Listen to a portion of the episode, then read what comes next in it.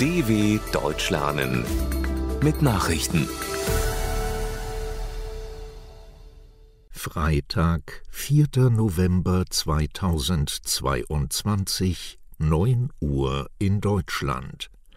Bundeskanzler Scholz in China von Staatschef Xi empfangen. Bei seinem ersten Besuch als Kanzler in China ist Olaf Scholz vom chinesischen Staats- und Parteichef Xi Jinping empfangen worden. Bei den Gesprächen in der großen Halle des Volkes in Peking sollte es vor allem um die bilateralen Beziehungen, die geopolitischen Umwälzungen durch den Ukraine-Krieg und die Spannungen um Taiwan gehen. Scholz ist der erste westliche Regierungschef, der Xi Jinping nach dessen Wiederwahl zum Parteichef trifft. Der Besuch findet unter scharfen Corona-Maßnahmen statt, da China unverändert eine strikte Null-Covid-Strategie verfolgt. Kiew verurteilt massenhafte Umsiedlungen in besetzten Gebieten.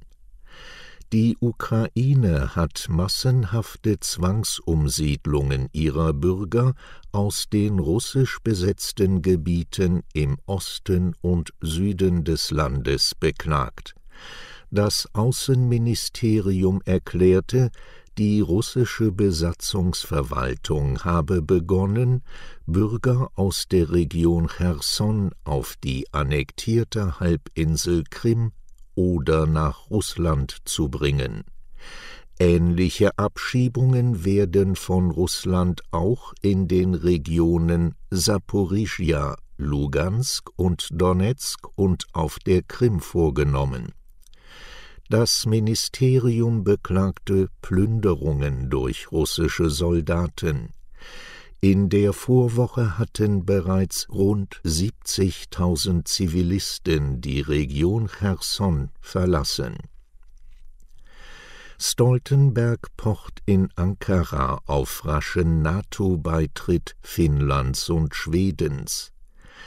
NATO-Generalsekretär Jens Stoltenberg hat bei einem Besuch in der Türkei auf einen raschen Vollzug des Beitritts von Schweden und Finnland zum Verteidigungsbündnis gepocht.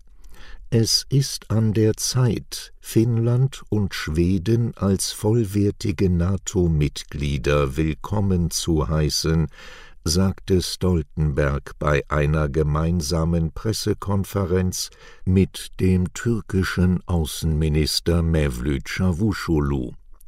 Finnland und Schweden hatten im Mai infolge des russischen Angriffskriegs gegen die Ukraine ihren Beitritt zur NATO beantragt.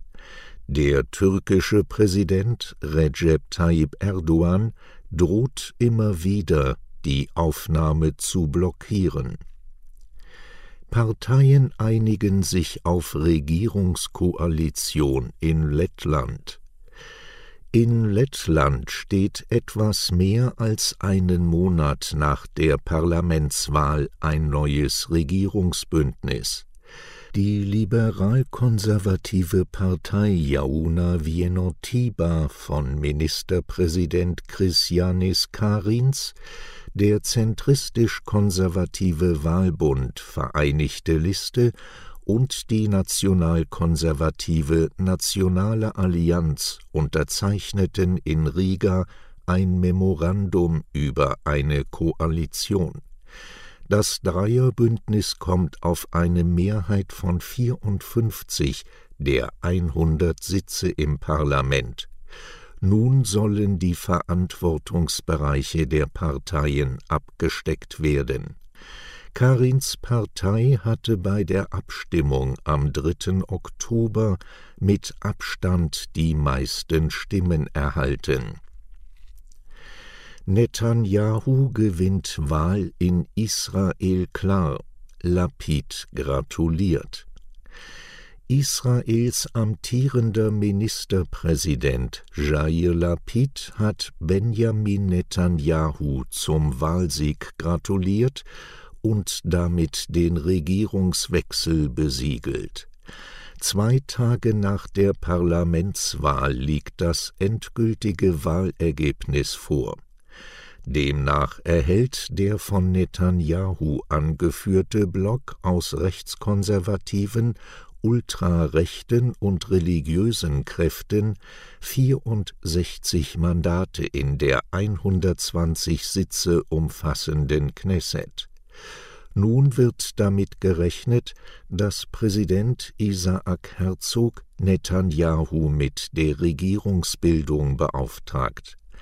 Netanyahu war bereits mehrfach Ministerpräsident. Derzeit steht er wegen Korruptionsvorwürfen vor Gericht, die er zurückweist.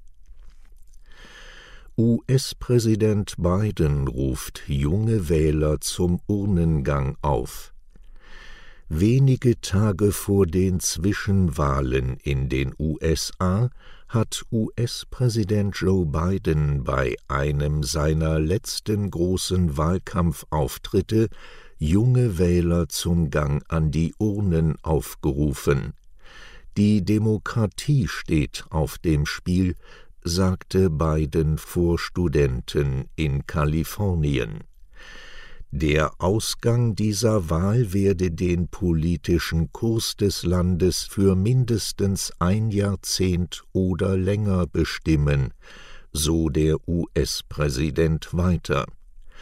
Bidens Zustimmung unter den Wählern liegt nur noch bei etwas über 40 Prozent.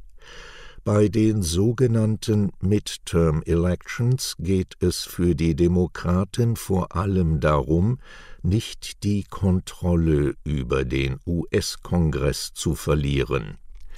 Papst Franziskus pocht in Bahrain auf Achtung der Menschenrechte. Papst Franziskus hat in Bahrain die Achtung der Menschenrechte angemahnt. Grundlegende Menschenrechte dürften nicht verletzt werden, sagte das Oberhaupt der Katholiken. In seiner Rede im Beisein von König Hamid bin Isa al-Khalifa und anderen Würdenträgern forderte Franziskus eine umfassende Religionsfreiheit für alle Menschen und trat für die Abschaffung der Todesstrafe ein. Franziskus absolviert als erster Papst einen Besuch in Bahrain.